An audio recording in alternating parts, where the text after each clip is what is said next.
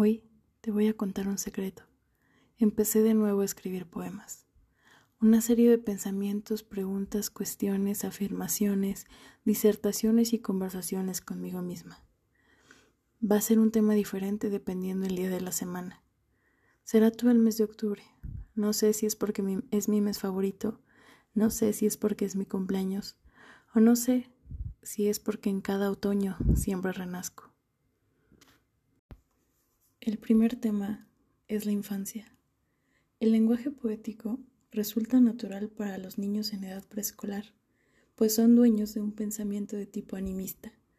Este potencial imaginativo se caracteriza por cómo la dimensión poética arrasa con la psique humana, como el sentimiento poético de la vida o incluso la poesía es involuntaria a la forma de vivir de los niños.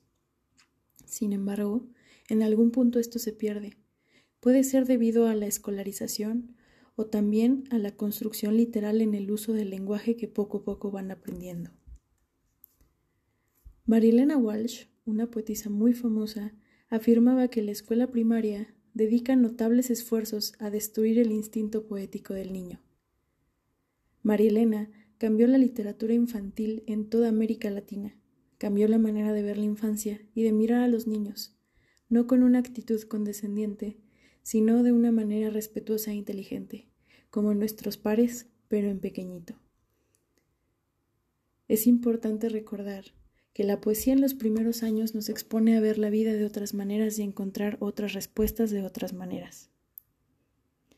Los muchos prejuicios que rodean a la poesía, como que es algo arcaico, algo afeminado o algo para iniciados, y la carencia de estímulos poéticos en el hogar nos privan poco a poco de un privilegio que reencontraremos en nuestra vida adulta o en nuestras clases de literatura si somos lo suficientemente privilegiados.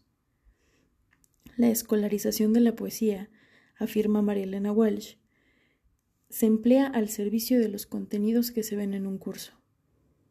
Parece que continuamos viviendo en un entorno despoetizado. Aún más los niños en situaciones vulnerables, a quienes se les ha arrancado su derecho a la metáfora. En los tiempos actuales, empapados de pragmatismo, la necesidad de ser poeta es una necesidad urgente. El día de hoy escribí un pequeño poema que me recuerda a esa Paulina pequeñita. Que tengas lindo día. Recuerda, esto es con de poesía.